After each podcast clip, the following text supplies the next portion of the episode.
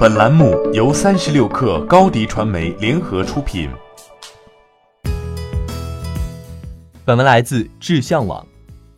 青科研究院的报告显示，二零一八上半年中国募资总额三千八百亿元，比起二零一七年上半年降幅达百分之五十六。创投圈的资本寒冬风声鹤唳，但即使一级市场天寒地冻，好标的依然受到各路捕手们的竞相追逐。今日头条母公司字节跳动从八月开始启动的 Pre-IPO 融资，仅用两个月即宣告完成，投前估值达到七百五十亿美元。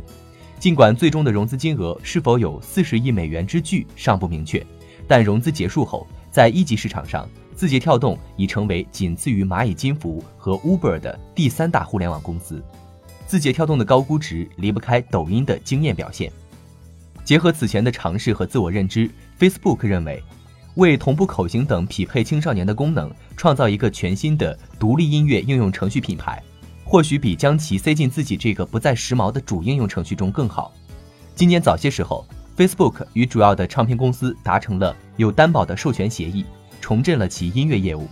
一开始，它只是让用户的视频，包括 Musical Live 风格的同步口型剪辑，因侵犯版权而被撤下。但很快，它在 Ins 上推出了音乐贴纸。让用户可以在自己的故事中添加配乐。现在 Facebook 上也推出了这一功能。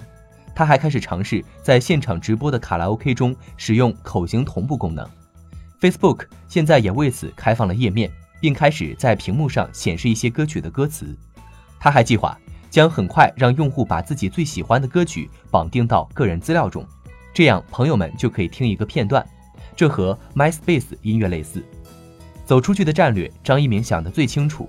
这位以标榜算法之名的技术化创始人相信，技术没有国界。中国的互联网人口只占全球互联网人口的五分之一，如果不在全球配置资源，追求规模化效应的产品，五分之一无法跟五分之四竞争，所以出海是必然的。二零一五年六月，字节跳动就启动了国际化的进程，通过自建以及收购的方式在海外扩张，日本、印度。东南亚、北美、巴西，头条都有相应的布局。二零一七年，字节跳动另一个紧随国际潮流的举措是强化已有的技术优势。在人工智能日益成为风口的时代，标榜机器学习、智能推荐的头条当然不能落下。张一鸣说，在未来，在人工智能浪潮的推动下，我们希望能成为全球信息分发的基础设施。欢迎下载三十六课 APP，一网打尽商业大事件与科技新鲜事儿。欢迎添加克星电台微信号，微信搜索“克星电台”的全拼，加入我们的社群，一起交流成长。高迪传媒，我们制造影响力，用最专业的态度为企业提供视频、音频全流程解决方案。商务合作，请关注公众号“高迪传媒”。